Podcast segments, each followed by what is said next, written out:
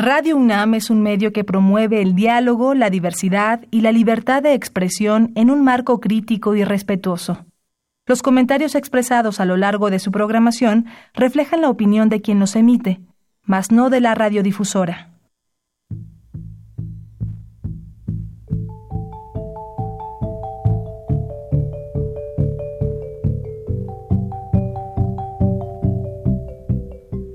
Radio Universidad Nacional y la Facultad de Economía presentan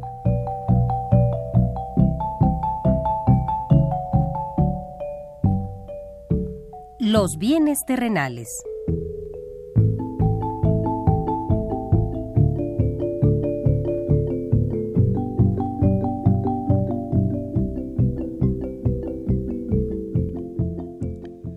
Bienvenidos a este espacio radiofónico de la Facultad de Economía de la UNAM.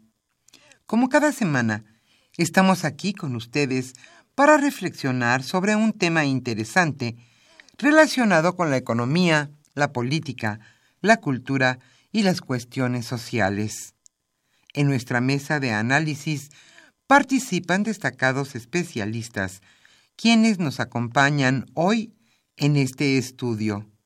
Y como siempre, le invitamos a participar en este programa a través de sus llamadas telefónicas. Para nosotros es un gusto saber que usted desde su casa, desde su oficina o en el lugar donde se encuentre, se interesa en el tema que tratamos. Nuestro número 5536 8989. Repito con mucho gusto, 5536 8989.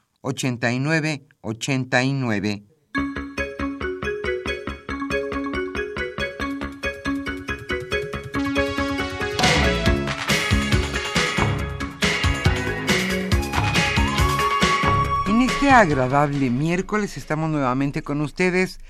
Perdón, estoy en miércoles. En este agradable viernes estoy con ustedes aquí en su programa Los bienes terrenales.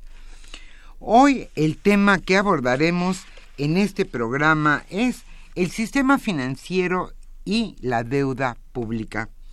¿A qué nivel se encuentra la deuda de nuestro país? ¿A quién le debemos? ¿Cuánto le debemos? Y esta deuda pública tan grande que tiene México, ¿en qué afectará la nueva administración de este país? Hoy Carlos Javier Cabrera Adame charlará con dos catedráticos de nuestra facultad, la Facultad de Economía de la UNAM. Ellos son Raúl Carvajal Cortés y Miguel Ángel Jiménez Vázquez. A ellos les damos la más cordial bienvenida en este estudio de Radio UNAM. Y a usted, amable Radio Escucha, como siempre, le invitamos a participar en este programa a través de sus llamadas telefónicas. Para nosotros siempre, siempre es un gusto saber que ustedes son, desde donde se encuentre, se comunica y nos transmite sus preguntas, sus dudas, sus comentarios y sus sugerencias sobre el tema. Hoy el sistema financiero y la deuda pública de México.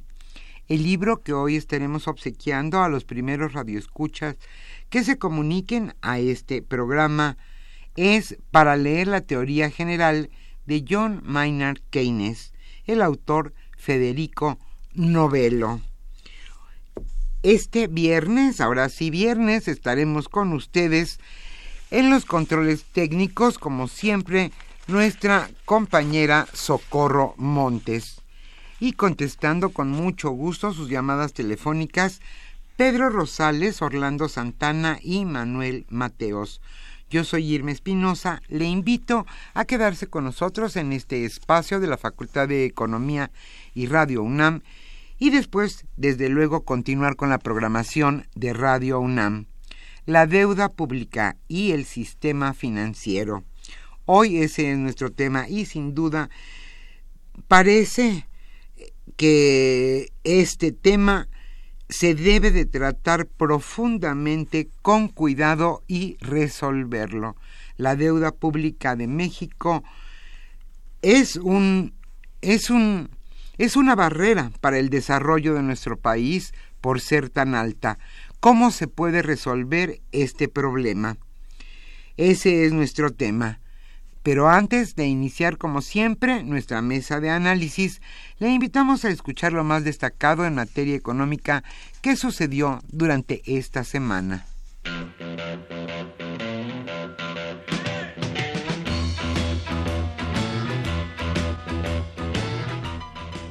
La economía durante la semana.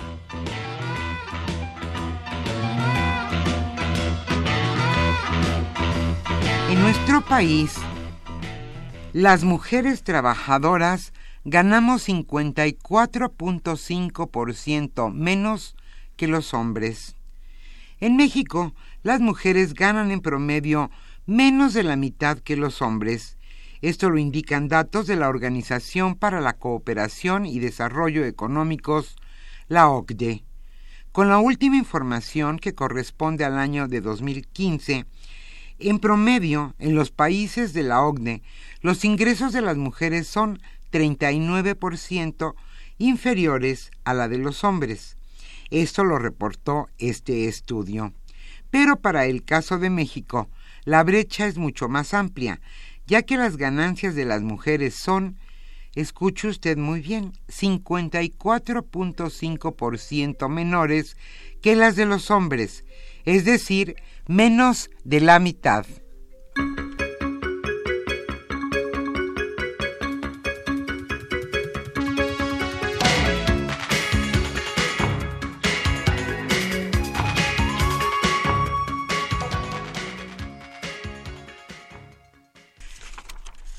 confían en que en la renegociación del Tratado de Libre Comercio se avance en temas complejos.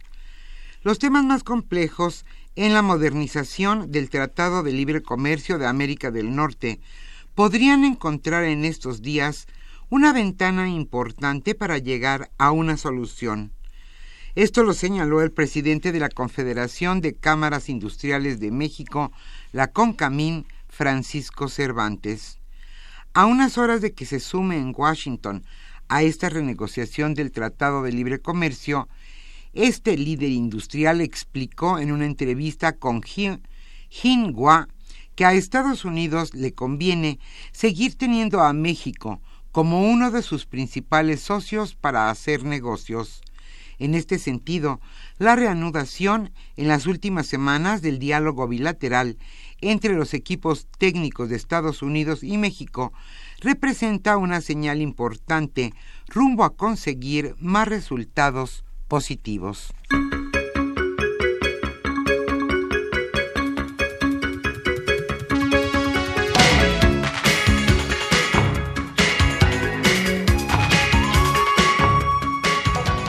Y ya que hoy hablaremos sobre la deuda pública y el sistema financiero, permítame que le dé un dato importante sobre uno de los estados de nuestro país. Se trata de Veracruz. El gobernador electo de Veracruz, Cuitláhuac García, alertó que la deuda histórica de la entidad asciende a 80 mil millones de pesos de pasivos, deuda ante bancos y compromisos que se quedaron sin cumplir. Él detalló que la deuda formal es de más de 38 mil millones de pesos, además de los pasivos ante diversos órganos, principalmente los descentralizados.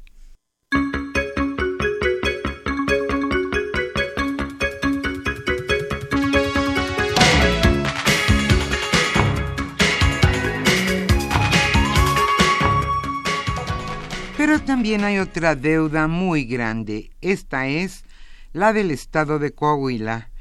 El estado de Coahuila nuevamente encendió el semáforo rojo del sistema de alertas de la Secretaría de Hacienda y Crédito Público. La deuda total del Estado al primer trimestre del año sumó 37.308 millones de pesos, la quinta deuda más grande del país de los cuales solo 365 millones de pesos corresponden a municipios. El nivel rebasa la capacidad financiera del Estado gobernado por el priista Miguel Riquelme y anteriormente por los hermanos Rubén y Humberto Moreira.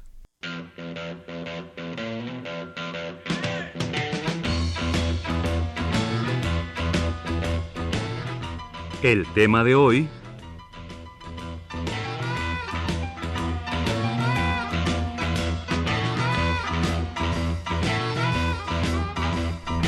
señalamos al inicio de este programa, el tema que hoy se abordará en nuestra mesa de análisis es el sistema financiero y la deuda pública. Hoy Carlos Javier Cabrera Adame charlará con Raúl Carvajal Cortés y Miguel Ángel Jiménez Vázquez. Ellos son especialistas del tema y catedráticos de nuestra facultad, la Facultad de Economía de la UNAM. Como siempre, le invitamos a participar en este programa a través de sus llamadas telefónicas y a nosotros nos da realmente mucho gusto que usted se comunique y nos exprese sus preguntas, dudas, sugerencias y comentarios sobre el tema. Hoy estaremos obsequiando el libro de Federico Novello titulado Para leer la teoría general de John Maynard Keynes.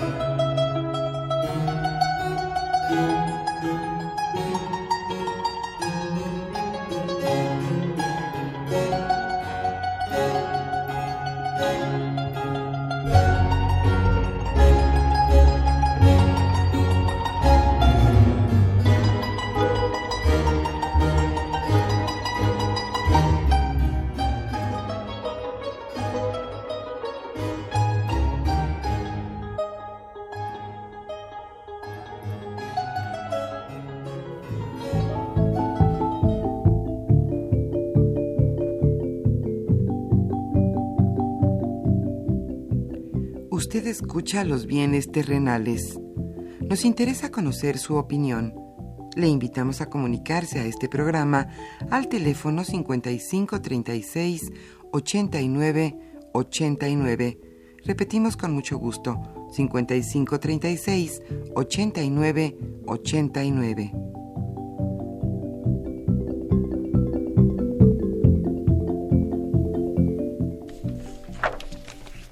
Muy buenas tardes, estimados redescuchas de los bienes terrenales. Es un gusto estar con ustedes eh, aquí nuevamente en este programa de la Facultad de Economía y de Radio Universidad Nacional Autónoma de México.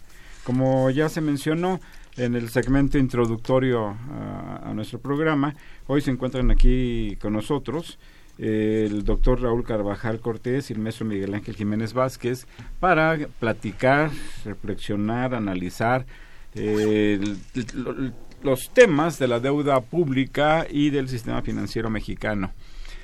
En la última semana ha habido, pues, eh, se han expresado diversas eh, opiniones en los, en los, medios de comunicación en torno al volumen, el tamaño, el peso que tiene la deuda del sector público mexicano. Eh, se ha señalado que, que puede representar un, un lastre para la próxima administración federal y se ha comentado también de que pues realmente no, eh, no es un factor que implique riesgos dado el, porcentaje que representa el Producto Interno Bruto. Eh, y, bueno, sobre estos temas, sobre este tema justamente vamos a, platicar y un poquito más adelante pues reflexionaremos sobre el sistema financiero en donde la deuda también tiene eh, un, efecto, un impacto, y cuál es el, papel que nuestro sistema financiero está desempeñando en términos de cumplir con sus objetivos otorgar financiamiento a las actividades eh, productivas y a los agentes económicos en general de nuestra sociedad y de nuestro país. Pues muy bienvenidos, Raúl, muy bienvenidos. Gracias. Miguel Ángel, Gracias. no sé quién quisiera eh, expresar una primera opinión sobre el, el tema de la deuda pública de nuestro país. que tan dolorosos recuerdos nos crea Sí, para los que estu- anduvimos por estas ciudades y valles en los años 80. Sí, en los ochentas fue pues eh, el inicio de la llamada década perdida, donde el problema fundamental fue el Lo endeudamiento. detonó, ¿verdad? Eh, sí, y, y bueno, pues se llevó prácticamente hasta 1989 con el Plan Brady, es. que se logró ya eh, parcialmente resolver el problema de la deuda, porque este nunca, nunca está solucionado plenamente, y más ahora que eh, eh, sí, efectivamente eh, empieza, empiezan a prenderse los focos rojos para ah, para el, eh, pues para el endeudamiento público. ¿Por, por qué factor se, se- se empiezan a emprender Em, este, focos rojos? Ah, ah, se ha señalado en, en estas reflexiones, en este debate, Raúl, que la deuda eh, y el financiamiento es un recurso que puede contribuir a la inversión, al financiamiento, al desarrollo. Sí. ¿Y en qué momento se, se Eh, puede tornar se- o se, se, torna mm, en un peligro para, para conseguir justamente estos fines de, fin- de- de- de desarrollo y de estabilidad? Sí, se torna en focos rojos cuando solamente se destina al mero pago de los intereses y de la amortización de la deuda. Es decir, cuando no se destina a inversión en gasto público de capital. Eh, y mm, si no se destina a gasto público de capital, pues, eh, eh, pues no se reactiva la inversión, que es el factor de, arra- de arrastre de la economía. Y si nada más se va a destinar al pago de intereses, pues se está eh, creando un círculo vicioso sin apuntalar las condiciones productivas del país. En ese sentido, nuestra deuda se está orientando exclusivamente al pago de intereses y no a inversión productiva. De hecho, todo el andamiaje eh, institucional eh, de leyes y reglamentos en materia financiera y en materia hacendaria está orientado a cumplir estrictamente con los cánones que nos eh, han señalado desde tiempo atrás el Fondo Monetario Internacional y demás organismos internacionales, sin negar la responsabilidad que tenemos de, pagar eh, lo que debemos, también creo que para eh, no entrar en, en focos rojos, la opción es que cuando tengamos ingresos extraordinarios, que luego los tenemos y están estipulados en la legislación, eh, por petróleo o por eh, otros factores, eh, no solamente obsesivamente estemos eh, tratando de eh, eh, cumplir estrictamente con los cánones de los organismos financieros internacionales. Sí cumplir, pero también darnos cuenta que también una parte de estos excedentes que genera la economía y que a través del gasto productivo pueden reactivar la actividad productiva y obtener de ahí ingresos que posteriormente se pueden adicionar al pago de la deuda. Pero ya hemos generado condiciones para obtener recursos en la actividad productiva. Eh, sabemos y, y- bueno en, en los planteamientos sobre la teoría del crecimiento y sobre la teoría del desarrollo que el crédito juega un papel importante que el financiamiento permite a las empresas eh, ampliarse extenderse eh, invertir en innovación en la creación de nuevos productos de competir y de conquistar nuevos mercados a los a las administraciones públicas pues les permite desarrollar políticas que impacten en el crecimiento económico, obras de infraestructura que permitan un mejor funcionamiento, que mejoren la competitividad de la economía. Cu- ¿Cuál sería tu opinión, Miguel Ángel, respecto a la naturaleza, a las características de la deuda pública mexicana? de, de la deuda. Bueno, eh, yo, yo quisiera referirme primero a que este asunto de la deuda va, nace y crece con una estrategia de una política intervencionista por parte de- del gobierno, en la cual eh, el planteamiento clásico y más eh, tradicional del manejo de las finanzas públicas sanas y tradicionales, va, va ya demostrado eh, con el propio avance del capitalismo, particularmente después de la Gran Depresión de los años 30, que era un problema el que para reducir una situación de desempleo y eh, motivar las inversiones que generen mayores eh, oportunidades de trabajo para la, la, población, pues entra esta nueva perspectiva en un paradigma nuevo en el cual debe ampliarse la, la inversión pública particularmente, lo cual pues bueno ya rompe ese planteamiento de unas finanzas sanas tradicionales que por muchos años venían desde los eh, desde aquellas ideas de, de, Adam Smith en su riqueza de las naciones y otros autores y con la llegada de, de Keynes que por cierto es un texto que se va escuchamos que se va a obsequiar, que la facultad va a obsequiar hoy que va, que va a obsequiar el día de hoy ¿no? escuchas que nos llamen así y es. para conocer eh, pues viene en un planteamiento donde el gasto pro déficit no no le hace daño es decir eh, anteriormente existía un planteamiento de que cómo va a haber un, un gran déficit y una deuda pública, ¿no? Si, si la idea era una, unos eh, datos sanos.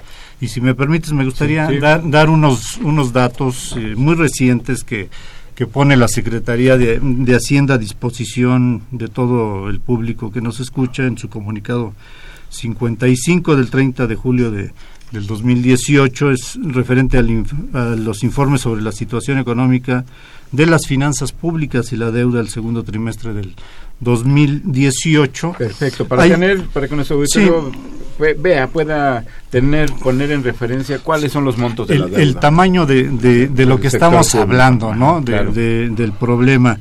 Eh, hay un cuadro muy interesante en ese comunicado de la página 10 particularmente, que nos dice que al mes de junio del 2018, como porcentaje sobre todo del Producto Interno Bruto, para no eh, perdernos en números, ¿no? Uh -huh. El Producto Interno Bruto, que para los que nos están escuchando, pues no es otra cosa más que la suma del valor monetario de, de toda la producción de bienes y servicios de nuestro país representa la, la deuda interna, porque vale la pena señalarles a nuestro público que nos escucha que eh, la deuda se clasifica en deuda interna y deuda externa.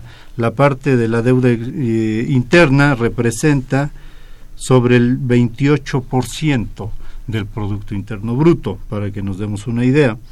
Y de la, de la deuda eh, externa tenemos aproximadamente un 16-17%.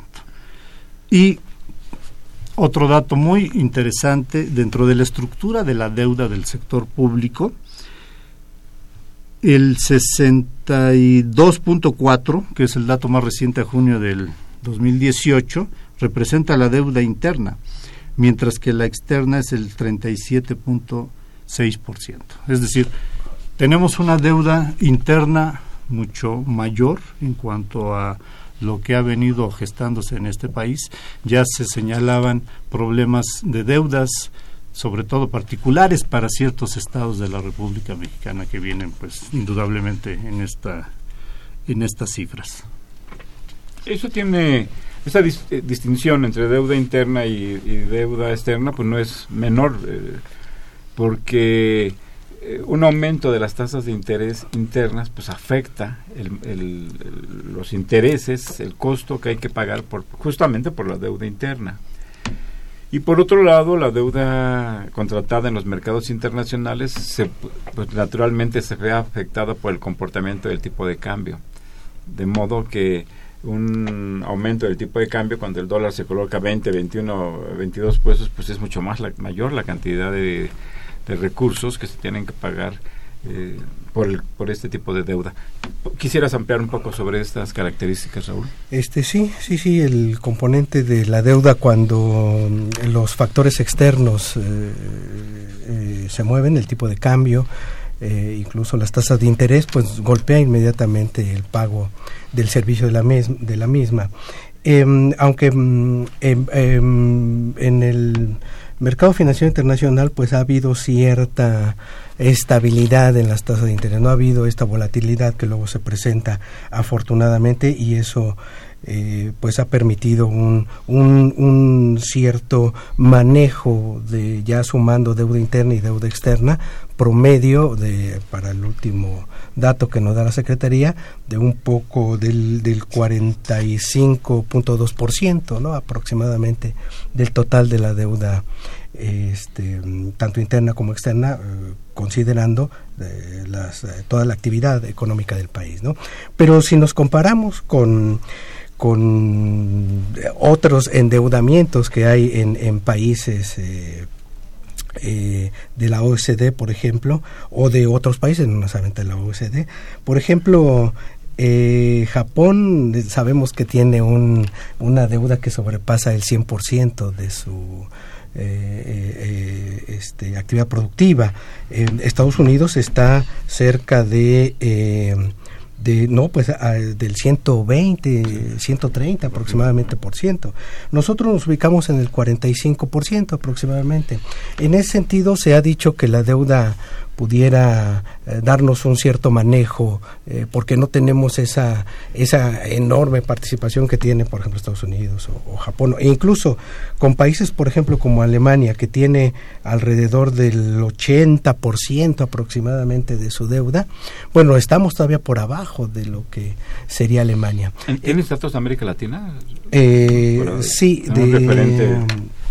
Chile, Bueno, eh, eh, Chile es de los países que tiene eh, aproximadamente un 20-25% de su producto. Bueno, pero Chile ha sido el paradigma del modelo de austeridad que, que siempre han, han, han manejado.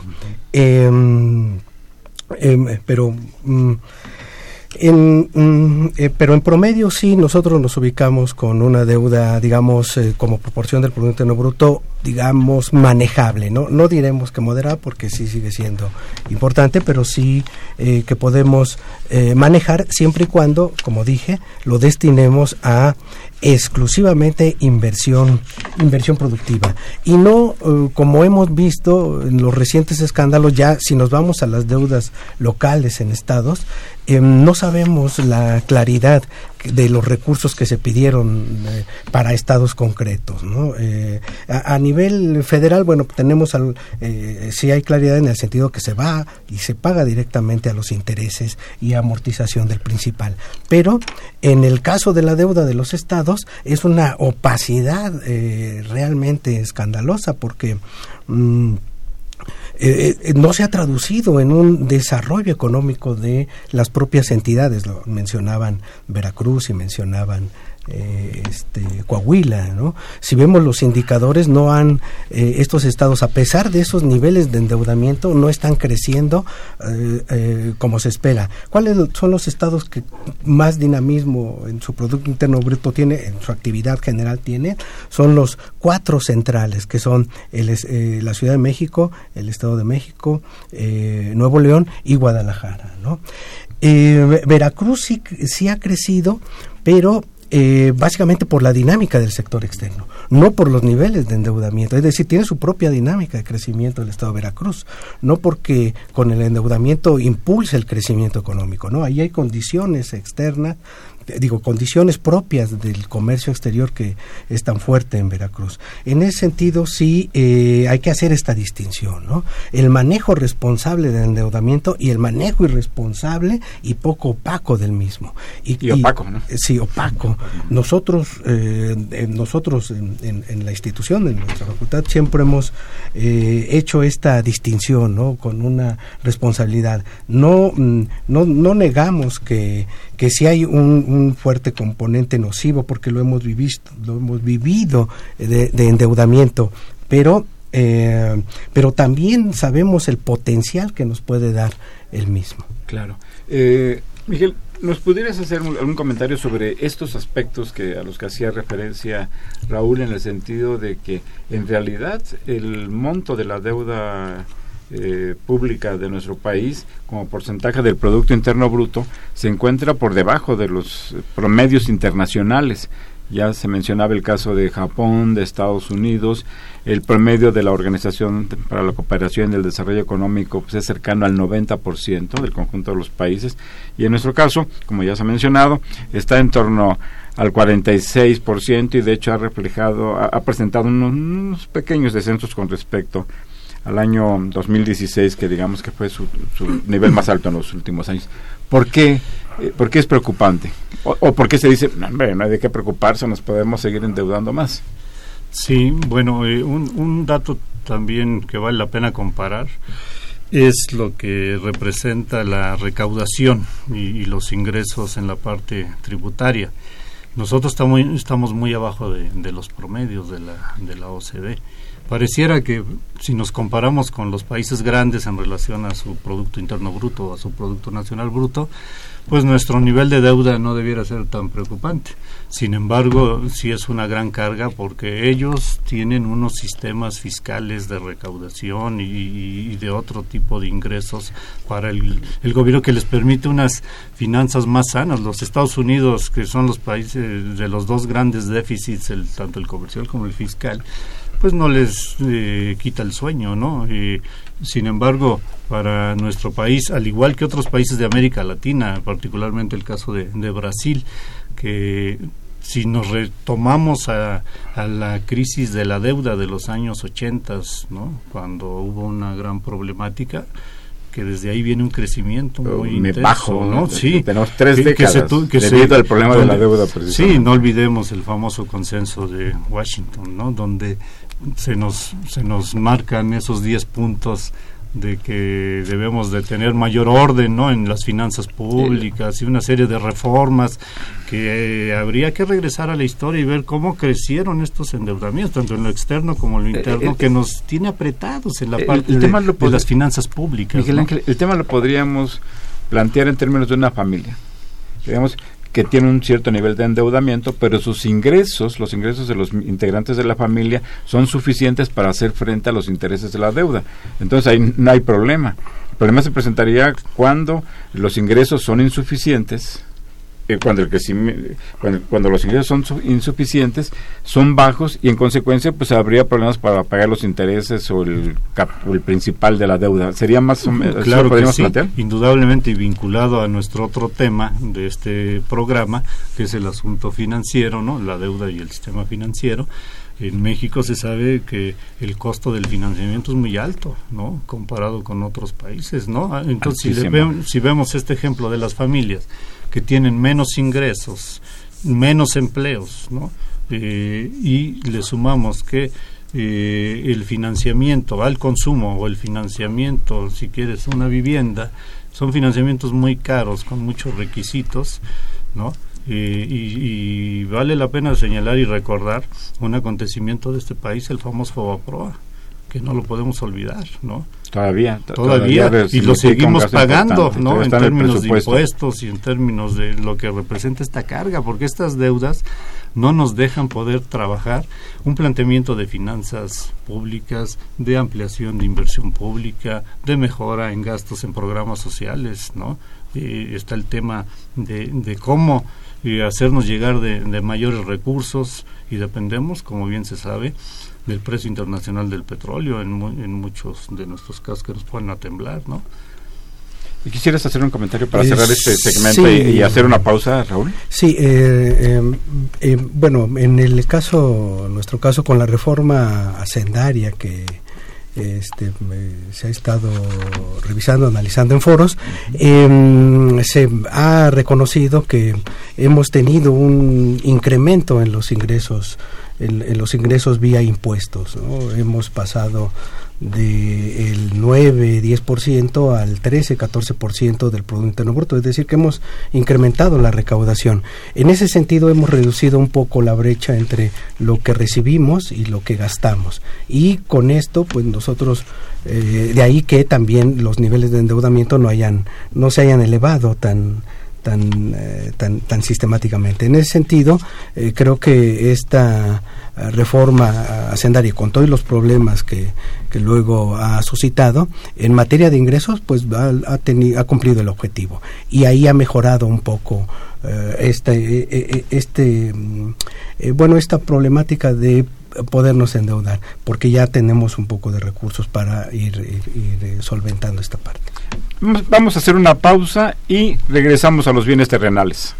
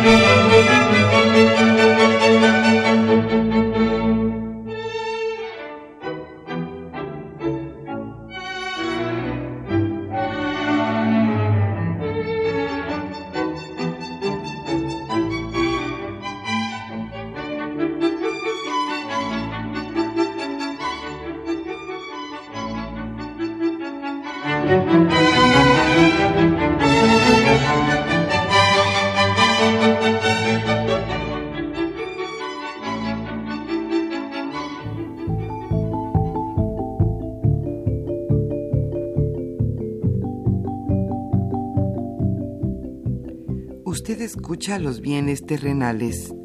Nos interesa conocer su opinión. Le invitamos a comunicarse a este programa al teléfono 5536 89 89.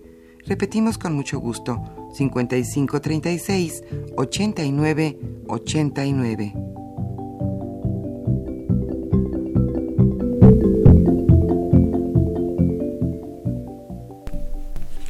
Se encuentran en esta mesa de análisis sobre el sistema financiero y la deuda pública de nuestro país, Raúl Carvajal Cortés, Miguel Ángel Jiménez Vázquez y su servidor Carlos Javier Cabrera eh, Adame.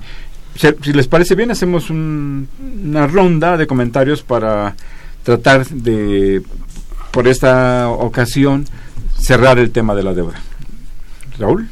Este, sí, bueno, mm, eh, reflexionando un poco, relacionándolo con el eh, sistema financiero, aquí eh, la institución central que está regulando el crédito a través de la política monetaria y de ahí el, el, acceso al, financiamiento, sobre todo aquí pensando más en el financiamiento a, este, mm, al, al, sector público. ¿no? el Banco de México eh, tiene mecanismos para eh, regular un incremento del endeudamiento y ahí en ese sentido limita eh, también una política activa, una política fiscal activa, recurriendo a este, a este instrumento.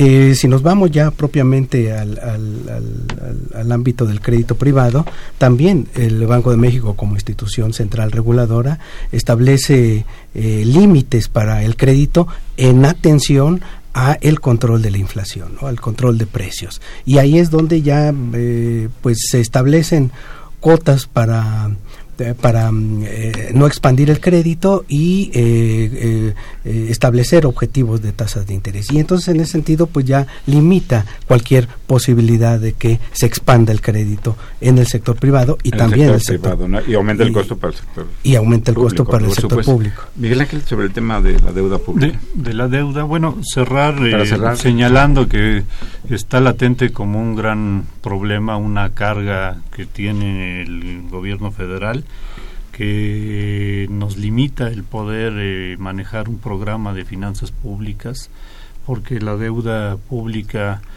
eh, atrae eh, ahorro, financiamiento que bien podría dedicarse, como decía el doctor Raúl, a actividades de la, de la actividad privada, generar empleos, no carreteras, nuevas cuestiones, pero tenemos ese eh, eh, esa camisa de fuerza, ¿no? que no la podemos quitar y, y, pareciera que es como una bola que va creciendo, ¿no? en los estados y es una eh, carga que repito nos va limitando, ¿no? el campo de acción.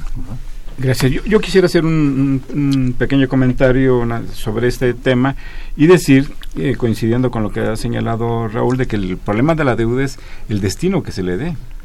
Porque si no queda claro eh, y si no se observa y no es visible a qué se destinan los recursos que, se obtienen por el, por el endeudamiento, bueno, pues este sí podemos generar un problema muy serio para la economía, para la economía, para el país. Y me parece que es el caso de México.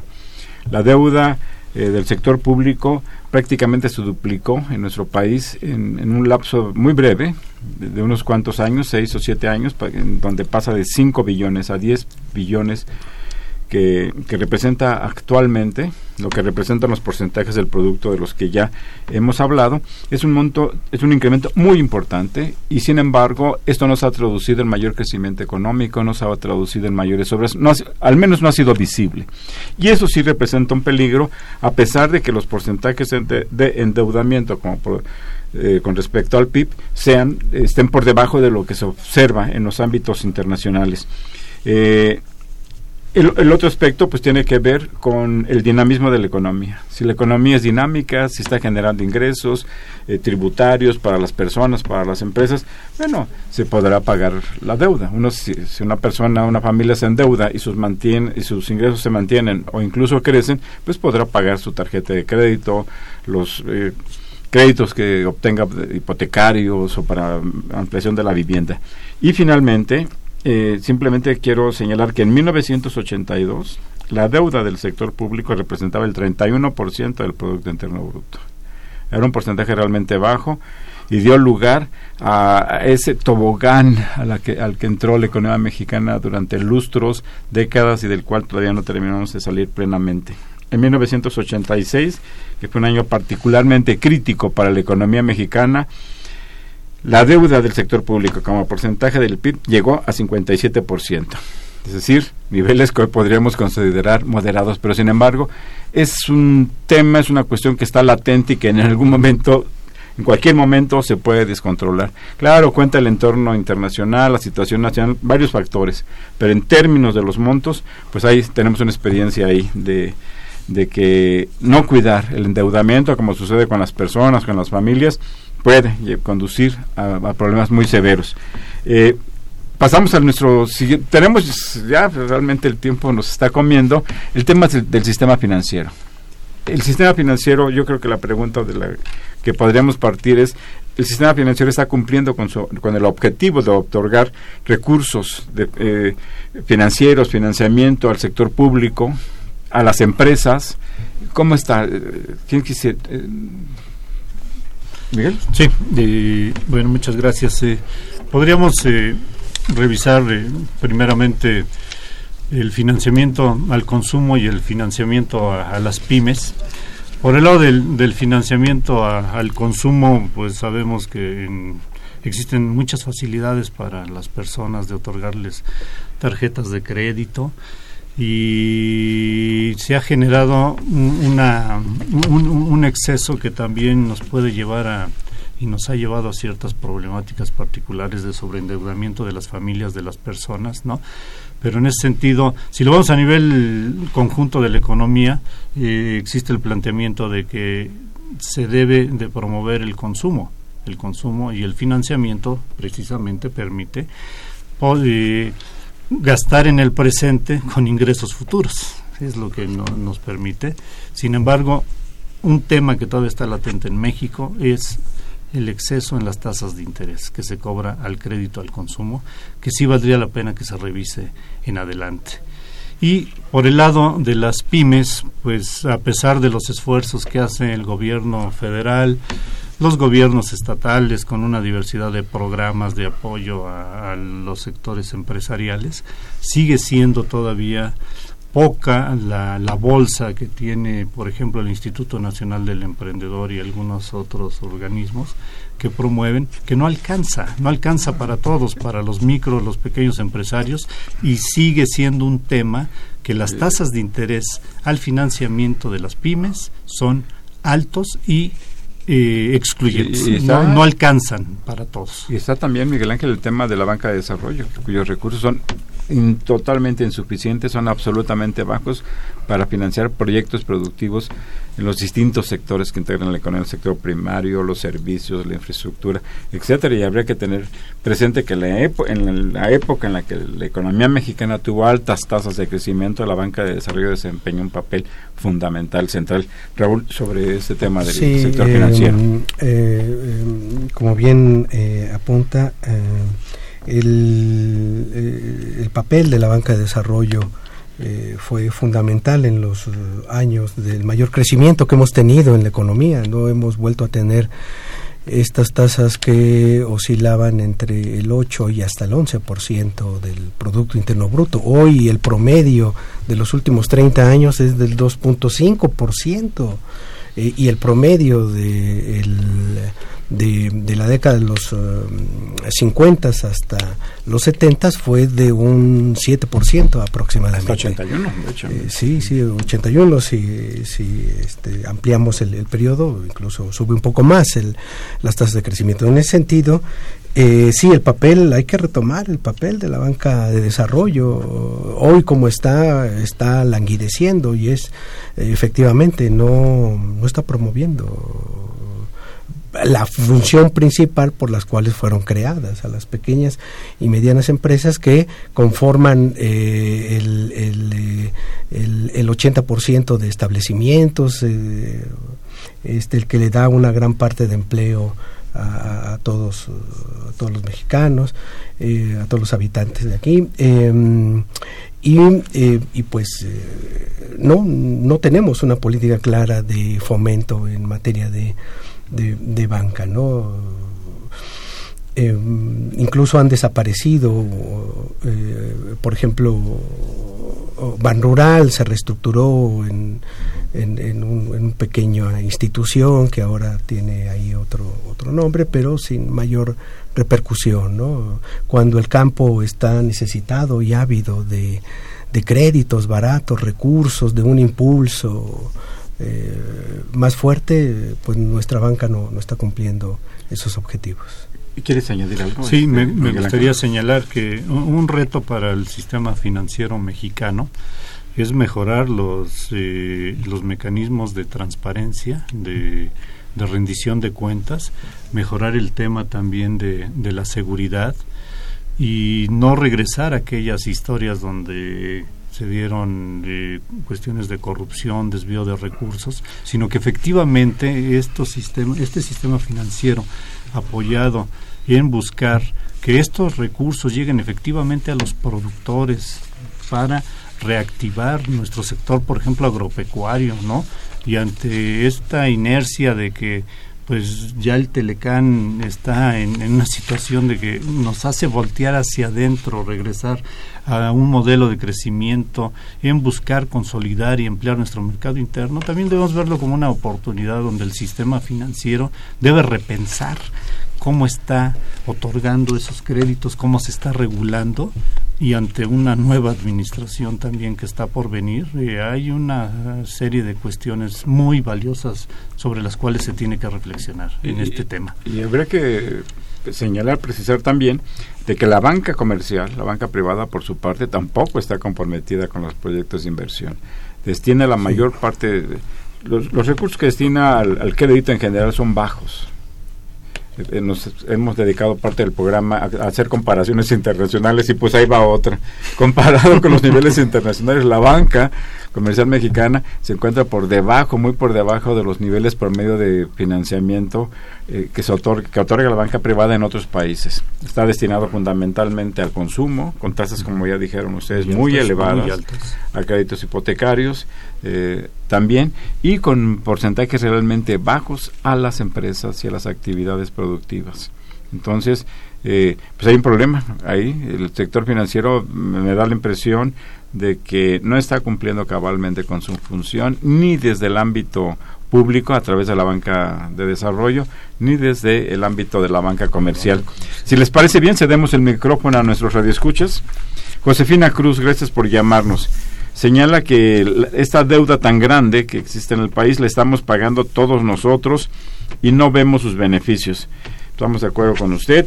Pasamos al aire su, su, comentario. José Antonio Abundis, eh, gracias por llamarnos. Beltrán, gracias por llamarnos desde Cuernavaca.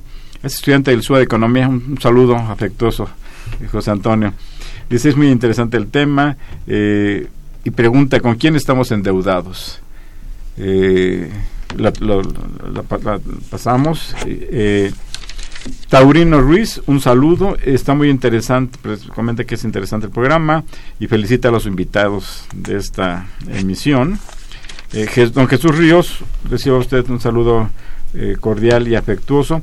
Eh, ¿Qué relación existe entre deuda pública, gasto público y programas sociales? ¿Les parece? Hacemos un comentario, una reacción a, a estas cuatro llamadas que hemos recibido de nuestro auditorio. Este, Raúl, ¿quieres? Este, sí. Eh, eh, ¿Con quién estamos endeudados? Bueno, pues básicamente con eh, bancas, con bancos de Estados Unidos, bancos de Inglaterra, bancos europeos, por supuesto, franceses. Y, organismos multilaterales. Y organismos multilaterales, ¿no? El Fondo Monetario, Mundial, Banco Mundial que luego han formado en su momento, cuando ha habido problemas, pues han formado grupos y eh, consorcios y demás para tratar de llegar a arreglos con, con la deuda. Pero pues básicamente son con los países desarrollados con, e instituciones multi multi instituciones internacionales. e internamente pues principalmente con la banca comercial. Con la banca que también en su mayor parte es privada. Pues, digo perdón privada extranjera. Privada y extranjera Este, Miguel a, mí me gustaría contestar la otra pregunta muy interesante relación deuda pública gasto público y programas sociales.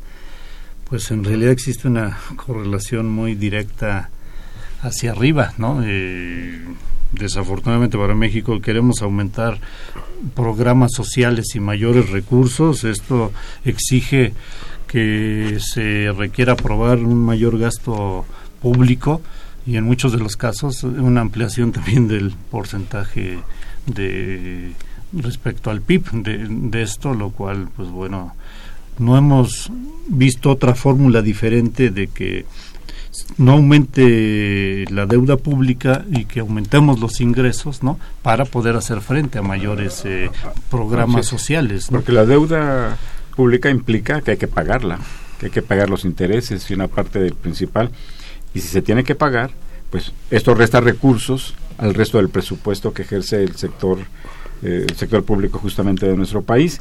Cabe señalar que en los dos, don Jesús, que en los dos últimos años en donde se han aplicado programas de, austeridad presupuestal, lo único, el único rubro que ha crecido, o uno de los muy pocos rubros que ha crecido, el otro es el de pensiones, es justamente el del costo financiero de la deuda. Entonces está captando, se está comiendo recursos que no se están destinando a otras funciones pues, sociales o, o de fomento a la producción.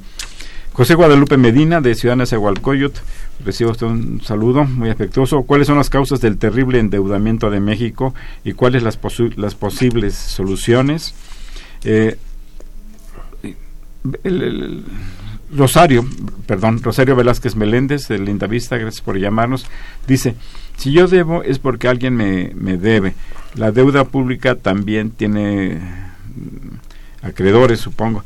¿Cuál sería la relación con la deuda de otros países? Ya se, ya se ha comentado que en términos del Producto Interno Bruto es, eh, es baja, pero sin embargo hay otro indicador que es fundamental, la capacidad de crecer y generar recursos para pagar, porque no importa que sea a pocos, no se puede pagar, siempre hay que pagar intereses.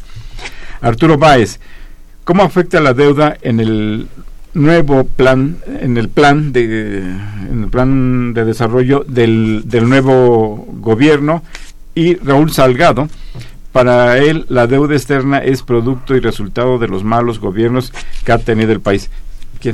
¿Una reacción sobre estos comentarios? Este, mm, Sí, eh, no ha habido un manejo transparente de la deuda por parte de, los gobiernos eh, y sí, en ese sentido, eh, pues hay mucha responsabilidad porque esto no se ha traducido en como habíamos dicho, en crecimiento económico. ¿no? En obras, en, obras, en, mejorar incluso el ingreso eh, de las familias, bueno, servicios eh, de salud, ¿no?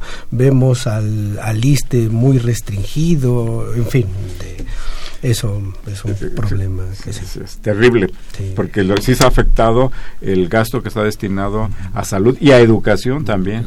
Y en cambio sí ha aumentado de manera significativa lo que se destina al pago de intereses de la deuda. ¿Querías agregar Sí, yo, yo quisiera agregar que ahora en el nuevo diseño que seguramente se convocará para la próxima administración del Plan Nacional de Desarrollo, y ante la nueva estructura de, del Congreso que se vislumbra una probable aprobación más pronta y expedita de, algunas iniciativas, será todo un reto el manejo de que no incremente la deuda porque es muy tentada la el que pueda darse una ampliación de estas deudas con el fin de atender eh, programas sociales. Entonces, habrá que reflexionar muy cuidadosamente el diseño del nuevo Plan Nacional de Desarrollo con los programas presupuestarios que habrán de derramar recursos sobre los programas sociales y eh, en la aprobación estamos muy próximos también a los criterios eh, generales ¿no? de, la política económica que, habrán de establecerse para el 8 de septiembre sí, sí, entonces el tema eh, empieza a ponerse pues el calientito ¿no? aquí en el país. Aquí lo, estaremos analizando y organizaremos meses para revisar tanto la parte de los ingresos como la parte de los egresos que se proyectan para el próximo año Guillermo Escoto Rojas, de la delegación Tlalpan, gracias por llamar, dice, ¿qué tan cierto es que las grandes eh, deudas de varios estados de la República fueron contraídas con interacciones y Banorte? Ya saben de quién, ya sabemos de quién son, ¿no? Eh, grandes entidades financieras del Estado de México. ¿Alguna reacción sobre esto? Este, pues eh, son especulaciones, pero siempre cuando no, están documentados. Ah bueno perdón este los ríos suenan eh, cuando bueno los documentados luego es que luego a veces salen funcionarios y, luego desmienten y empieza ahí todo el problema. Pero si están documentados pues por supuesto que obedece a un conflicto de intereses. Y eh, y bueno pues todavía es más grave porque eh, se favorece un endeudamiento para favorecer a con el pago de intereses a este a incluso personas eh, cercanas a, su mismo entorno al estado a Tlacomulco al estado de México eh, mm. interacciones no de ahí viene de la familia Han, Han, eh, Ron y en su momento Han González. Javier Guerra gracias por llamarnos.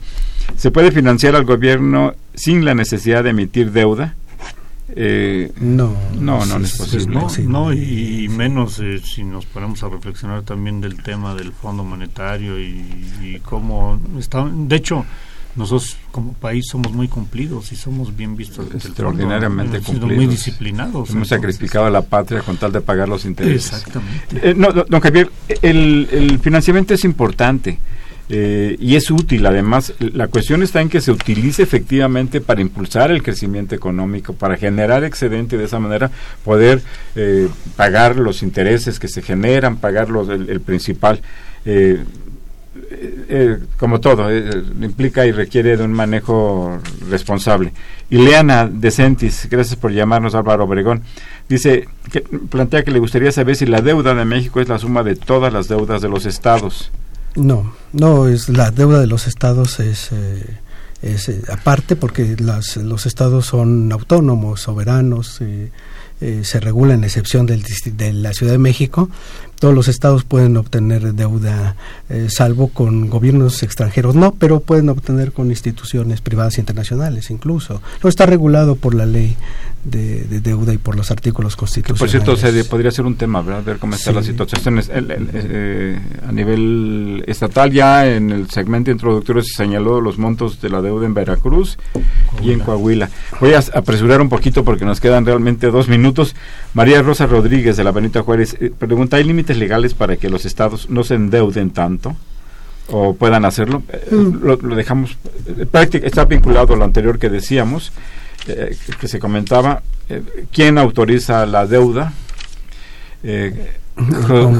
Jorge Germán plantea en pocas palabras, ya nos volvieron a saquear, ¿cómo podemos hacer que el pueblo participe más? ¿Qué se espera que haga el nuevo gobierno? Jesús Rodríguez Manzano, ¿cuáles son los 10 puntos del consenso de Washington? Este, eh, Alejandro Vázquez, ¿de dónde provienen los recursos que los organismos internacionales otorgan cuando el país contrata deuda externa? ¿Quiénes son los beneficiarios de los intereses de estos préstamos? ¿Necesitamos como país endeudarnos? ¿Existe algún país o modelo de desarrollo que, eh, que requiera de una mínima deuda? Eh, pues un comentario en 30 segundos, estamos ya totalmente sobre el tiempo. Sí, eh, pues eh, no, todos los países se, han, se han endeudado. El problema es la calidad del endeudamiento. Este, algo, algo que... Pues eh, tomamos nota de sus inquietudes para próximos eh, temas que habrán de desarrollarse con los profesores de la facultad. vamos a, continuar. Eh, viene una época de presentación de, de proyectos de presupuestos de egreso, de proyecto de ley de ingresos. del tema de la deuda seguirá como parte de la discusión de las finanzas públicas del país y regresaremos sobre todos estos temas. Por hoy, pues muchas gracias por habernos escuchado, muchas gracias por habernos llamado, muchas gracias por haber estado aquí con nosotros, al doctor Raúl Carvajal Cortés, al maestro Miguel Ángel Jiménez Vázquez. Les recuerdo que Los Bienes Terrenales es un programa de la Facultad de Economía y de Radio Universidad Nacional Autónoma de México. Muchas gracias y los esperamos el próximo viernes a una emisión más de Los Bienes Terrenales. Gracias. Agradecemos su atención y participación en este programa a través de sus llamadas telefónicas y la invitamos la próxima semana a la misma hora en otro programa más de los bienes terrenales.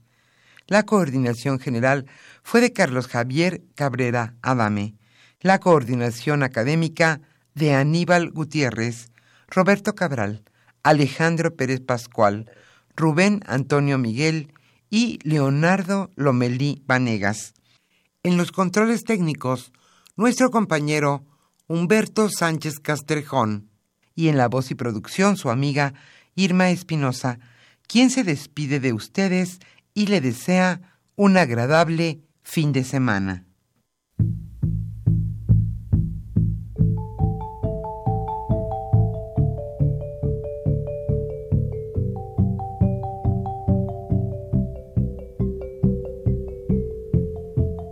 Radio Universidad Nacional y la Facultad de Economía presentaron Los bienes terrenales.